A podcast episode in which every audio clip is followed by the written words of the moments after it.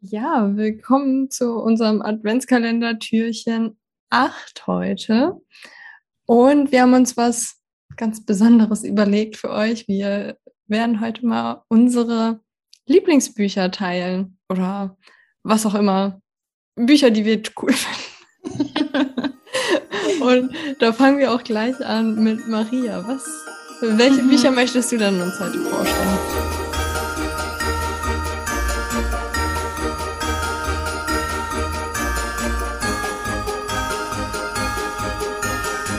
Ja, ähm, man muss dazu an dieser Stelle sagen, wir waren jetzt sehr spontan mit dieser Folge. Und ähm, ich habe mir hier gerade mein Tablet zur Hilfe geholt, weil ich bin ein furchtbar ungeduldiger Mensch und ähm, ich habe auch einige Bücher als Buchform und das mag ich auch viel, viel lieber. Also wenn ich zum Beispiel äh, Coaches von mir, die bekommen dann auch schon mal Bücher von mir geschenkt und ich kaufe immer die Bücher und verschicke sie dann wieder, weil ich das schöner finde, wenn man ach, dieses Buch so blättern kann, die Nase reinstecken. Kennt ihr diesen Geruch von einem neuen Buch, was man dann so durchblättert, die Nase so reinsteckt und dann, ach, geil, oh, ich will ein Buch kaufen. Aber oft ist es bei mir dann so, ich sehe ein Buch, ich will das Buch und deswegen habe ich mittlerweile relativ viele E-Bücher. Ähm, ich habe auch eben noch mal geschaut, die Bücher, die ich habe, äh, die allermeisten sind tatsächlich Sachbücher weil ich liebe es, ähm, als ich zum Beispiel auch noch ähm, als Reittrainer unterwegs war und Reiter und Pferde ausgebildet habe. Ähm, ich liebe das, mich so eine Thematik zu stürzen. Ich bin dann wirklich so richtig fanatisch und saug alles auf wie so ein Schwamm. Deswegen habe ich relativ viele Pferdebücher, dann aber auch sehr nischig zum Beispiel, also richtiger Sitz oder ähm, also wie sitzt man richtig auf dem Pferd oder welche Übungen kann man machen, dass das besser wird. Und äh, also ich mag es gerne, wenn man sich richtig reinkniet in ein Thema und daraus das Beste rausholt und, und richtig gut ist. Ne? So. Ähm, da sind jetzt natürlich keine Lieblingsbücher von mir dabei, aber das ist mir einfach aufgefallen, als ich eben mal schnell hochgesprintet bin zu meinem Buchschrank, dass ich dann immer zu einem Thema irgendwie so viele Bücher habe. Ähm, und dann halt eben Sachbücher. Ganz früher habe ich auch viel so, keine Ahnung, ich habe Harry Potter gelesen, ich habe Twilight gelesen. Ähm, weil es alle gemacht haben, habe ich es auch mal gemacht. Ich habe Fifty Shades of Grey gelesen, weil ich dachte, wo ist da so der Hype? Aber ich muss bei dem Buch auch ganz ehrlich sagen, ich habe dann, ich habe mir eine Szene, wo die dann da rummachen, mir durchgelesen die, bei der zweiten habe ich gemerkt, Schema ist das gleiche. Und immer, wenn die rumgemacht haben, habe ich dann geguckt, okay, wie lange machen die rum? Und habe das dann überflogen und habe die Seiten überblättert, um zu der Zwischenstory, wo die nicht gerade rumpoppen oder so, ne? Äh, oder sich gegenseitig knebeln, äh, da die Story zu lesen. Und dann muss man sagen, ist man auch sehr schnell fertig mit dem Buch. Ne? also, ja gut, off topic. Ähm, ich fange mal hier unten an. Ähm, also das Buch, womit bei mir alles irgendwie in Richtung Spiritualität losgegangen ist, ist tatsächlich von Dr. Joe Dispenza, Schöpfer der Wirklichkeit. Ähm, das ist so ein Buch, ähm, also hier steht dann darunter auch noch der Mensch und sein Gehirn, Wunderwerk der Evolution.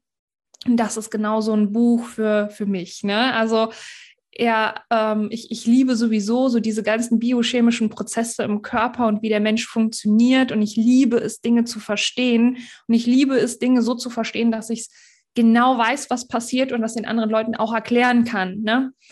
Und ähm, er hat genau diese Brücke geschlagen von, er ist auch Wissenschaftler. Ähm, ich meine, der hat Neurobiologie studiert. Und aber das Buch ist nicht für Wissenschaftler geschrieben, sondern für Menschen wie dich und mich. Und man muss schon ein bisschen bioaffin sein. Man muss schon wissen wollen, welche Hormone und welche Rezeptoren wofür was so nach dem Motto. Aber er erzählt auch viel von seiner Geschichte. Und ähm, also genau perfekter Mix für die Leute, die wirklich tiefen interessiert sind und die Leute, die einfach nur wissen wollen, wie es geht. Das war für mich so der Einstieg und das ist auch ein Buch, was ich immer noch weiterempfehle. Äh, dann gehen wir hier mal weiter. Ein Motivationsbuch von Slatko Sterzenbach, glaube ich. Ich sehe es gerade nicht, da ist die Prozentzahl dahinter. Ähm, den Mann habe ich mal in einem Interview gehört Und das hat mich extrem motiviert. Also das ist eher so ein Motivationscoach. Und äh, Change als Chance habe ich dann von ihm gelesen. Und das war so das erste Buch äh, Richtung Resilienz. Ähm, super leichte Kost, muss ich sagen. Also wenn man schnell mal was irgendwie lesen möchte, aber trotzdem, ja, also es liest sich, liest sich super leicht und ist so eine schöne Kost zwischendurch. Ähm, das fand ich ganz cool. Ähm, dann habe ich hier verschiedene Bücher weiter, unter anderem Eckart Tolle und so. Aber für mich ist Eckart Tolle also toller Mann, aber die Bücher lesen sich für mich total schwierig. Also ich verstehe, was er will, aber ich halte das nicht durch, dieses Buch zu lesen. ja, ich habe auch irgendein Buch von dem angefangen, ich glaube jetzt. Ja, auch, Und, auch so. Ja. Ja, das war es dann auch. Ja, dann habe ich hier andere Klassiker wie Napoleon ähm, Hill, denke, denke nach und werde reich. Auch, auch so ein Buch, wo ich mir denke, oh, ich, was ich nicht leiden kann, ist so viel Geschwafel um, um die Sache herum. Und also das ähm, war jetzt auch nicht unbedingt. Und mein absolutes, absolutes, absolutes Lieblingsbuch ist von Jay Shetty, uh, Think Like a Monk. Und ich, das Buch verschenke ich regelmäßig. Think Like a Monk. Ich liebe diesen Mann, weil ähm, er halt selber ja so seine Schwierigkeiten hatte, aber der hat jetzt nicht so die heftigste Heldenstory wie ganz viele andere Coaches auch, sondern einfach ein ganz normaler Typ, der ganz normale Probleme hatte und einfach keine Ahnung hatte und auch keinen Bock hatte, so dieses Leben zu führen. Und ähm, dann ja nach Indien ist zu den Mönchen und da eine ganze Weile war. Ich glaube, entweder ein Jahr oder mehrere Jahre, ich weiß es gerade nicht mehr. Aber er verpackt seine Geschichte so schön in diese Weisheiten, die er da gelernt hat und dann im Nachhinein, nachdem er ja auch wieder rausgegangen ist aus dem Kloster, dann in der ganzen Welt verbreitet hat. Ich meine, dieser Mann hat Millionen Follower auf Instagram. Ähm, ich glaube, der ist Mitte 30, so würde ich ihn schätzen, höchstens. Und er hat ja nicht ohne Grund so viel Follower. Und ich liebe einfach dieses Buch, das hat, das, da schwingt so eine schöne Leichtigkeit mit und so ein, es ist, es sind oh, viele Dinge, die hat man irgendwie schon mal gehört, aber der bringt andere Beispiele, der macht dir andere Bilder. Also er arbeitet viel mit Bildern und es ist so schön, das zu lesen. Ich könnte es, glaube ich, jedes Mal wieder lesen. Mm, einfach nur, ich finde es toll. ich bin voll verliebt. Ähm, hier sind ganz viele andere Bücher noch, die ich auch hier, ich kann auch Kurt Tepperwein total empfehlen. Ähm, das sind aber alles so Bücher, die gehen halt Richtung persönliche Weiterentwicklung, ne, weil das einfach das Thema ist der letzten Jahre, was für mich stark präsent ist und ich dann eben auch ähm, den Leuten wiedergeben möchte und ich unheimlich interessiert bin, wie, was ist dann noch so, was sind die Erfahrungen von anderen Menschen und ja, es sind noch tausend andere Bücher, aber ich glaube, das ist, das ist das, da mache ich jetzt den Punkt. Fand ich, fand ich gerade total spannend, dass du das Buch von Jay Shetty erwähnt hast, weil ich habe damals, ich glaube, der war auch bei Laura Seiler im Podcast-Interview oder in irgendeinem anderen Podcast, ich weiß gar nicht mehr, wo das Buch rauskam. Und ich irgendwie den Impuls hatte, das zu kaufen, das aber nicht gekauft habe. Tu's, wirklich, so schön. ja. Nee, okay, kommen wir jetzt zu meinen Büchern. Ja, also, ich glaube, das erste Buch, was ich, also vor allem für Frauen, aber dadurch, dass ich glaube, hier der Hauptteil auf Frauen sind, die sich den Podcast anhören. Wobei, nee, ich finde es auch für Männer, könnte es auch hilfreich sein. Und zwar Vagina von Naomi Wolf. Oder Wolf bestimmt. Ach, das wurde mir letzt 2020 wurde mir das empfohlen. Und ich fand das extrem gut, weil es halt auch, ja, die, also die Verbindung auch von unserem Unterleib und unserem Gehirn quasi geschichtlich aufgearbeitet hat mhm. und wie vor, keine Ahnung, vor 3000 Jahren quasi ja das noch was Heiliges war und wie das über die letzten Jahrhunderte quasi immer negativer dargestellt wurde und auch was es für eine Wirkung halt auf einen hat. Das werden ja auch, ich weiß nicht, bei mir war das halt normal in der Schulzeit oder was auch immer. Ich habe ja, ich komme ja aus der Technik und da waren ja auch viele Jungs und dann wird halt, werden halt Witze gemacht oder so. Und das, ja, wirklich, wenn das Witze, selbst wenn es, ich weiß gar nicht, das hat die Frau halt auch in ihrem Buch erzählt, die Naomi, wenn es jetzt um Vergewaltigungswitze gibt oder so, wo so Andeutungen gemacht werden, dass das halt schon extrem stark auf die Psyche wirkt und auch auf unsere Kreativität mhm. als Frau, dass du als Frau gar nicht mehr richtig arbeiten kannst, dass du nicht mehr kreativ, also für eine Zeit lang kreativ richtig eingeschränkt wirst, wenn du quasi, das ist ja nur verbal. Und es wird ja auch immer so, ja, ist doch nur ein Witz. Und mhm. alle lachen darüber. Und dass diese, das innere Gefühl, was man als Frau hat, dass das halt voll gerechtfertigt ist und dass es nicht dieses, ja, jetzt hab dich doch mal nicht so, so schlimm ist es doch nicht. Also wirklich da extrem gut den Zusammenhang dargestellt. Und ja, also ich, für mich sind da, also auch mein nächstes Buch ist äh, Die Wolfsfrau. Das habe ich ich habe auch so eine Mischung aus, ich habe die Bücher zu Hause mit, ich kann drin lesen, aber auch ähm, als, ich habe die immer dann als Kindle-Version, weil ich es dann doch spannend finde, auch so am Kindle die Sachen zu markieren und dann am Computer halt nochmal sich anzugucken, weil man dann ja da nochmal rausschreiben kann oder irgendwelche Zitate besser raussuchen kann.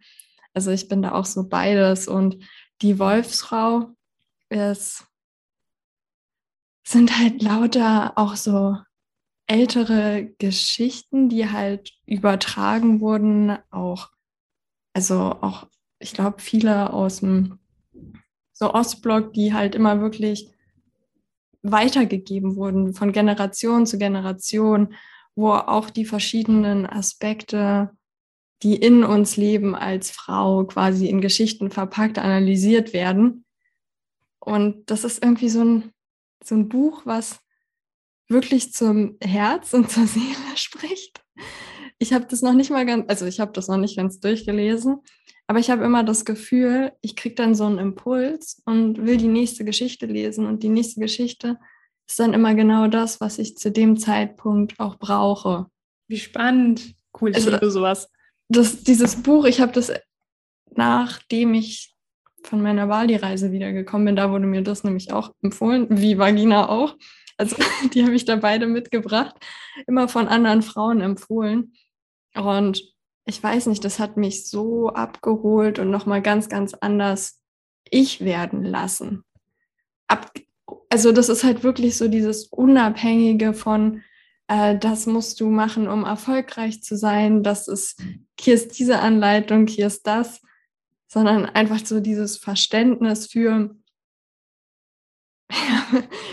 also, weil die Wolfsfrau steht ja auch drunter, die Kraft der weiblichen Urinstinkte. Also wirklich auch dahin zurückzukommen zu dem, was, dass wir da diese Intuition haben und dass irgendwie doch alles sein, seinen Sinn hat, wie es zusammenfällt. Und jedes Gefühl, was wir entwickeln, da auch seine, seinen Grund hat und nicht dieses irgendwie unter den Tisch kehren und nicht ansehen. Genau. Von wem ist die Wolfsfrau? Von Clarissa Pinocola ST. Okay, aber schreiben wir eh alles noch in die Show Notes, also keine Angst, wenn ihr jetzt irgendwie. genau. Ja. Und ich, also ich, jetzt ein drittes Buch sagen, finde ich super schwer. Ich habe hier tatsächlich noch so ein Frauenbuch. Frauenkörper, Frauenweisheit von ähm, Dr. Christiane Northrop. Northrop, was auch immer, so ein riesiges, fetter Schinken. Aber das finde ich auch, also da durfte ich halt lernen aus dem Buch, was auch nachhaltig in meinem Gedächtnis geblieben ist, dass halt diese PMS-Phase und überhaupt die Entstehung auch von PMS-Symptomen und alle die auch Hormonungleichgewicht und so weiter und so fort halt darauf, also diese schlechte Laune, die wir haben, liegt daran, dass wir so stark mit dem Unterbewusstsein kurz vor der Periode verbunden sind. Und wenn es uns da schlecht geht, dann heißt es, dass wir halt gegen uns leben, mhm. gegen unser Innerstes. Und das möchte halt kommunizieren. Wenn wir jetzt aber so leistungsorientiert sind, dann unterdrücken wir ja diese Phase total.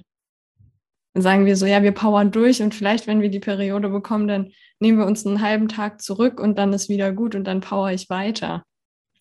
Mhm. Und dass wir da aber halt gegen uns, gegen unseren weiblichen Zyklus arbeiten und dass die Symptome halt uns am Ende ja dazu zwingen, hinzugucken, uns zurückzunehmen. Weil ich meine, wenn wir total zusammenbrechen und rumheulen und was nicht alles, was in der Zeit alles hochkommen kann, dann ist ja unser Körper quasi, der uns sagt, stopp mit dem, was du gerade machst.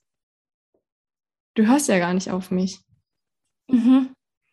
So. Mhm. Und dieses, ich, ja, dieses aus, ich bin unzurechnungsfähig in der Zeit vor der Periode, aus einem ganz anderen Blickwinkel zu sehen, war für mich halt so der, der größte Augenöffner. Und dieses Buch ist ja auch, also ja, von Mondzyklus, was auch immer, und aber auch geschrieben von, von einer Ärztin. Und ich finde, also ich finde das Buch wirklich, also aber alle Bücher, die ich gerade gesagt habe, so gerade für, für Frauen nochmal eine ganz andere Ebene. Weil es, weil es für mich so ein bisschen abseits von dem Selbstverbesserungs, was auch immer, dieses im Verstand sein, zurück in den Körper kommen und wirklich den Körper verstehen und lesen. Mhm, mhm. Ja, vor allen Dingen, ähm, was ich daran auch so richtig schön finde, ist, also erstmal richtig tolle Bücher. Ich habe mir die gerade selbst alle aufgeschrieben.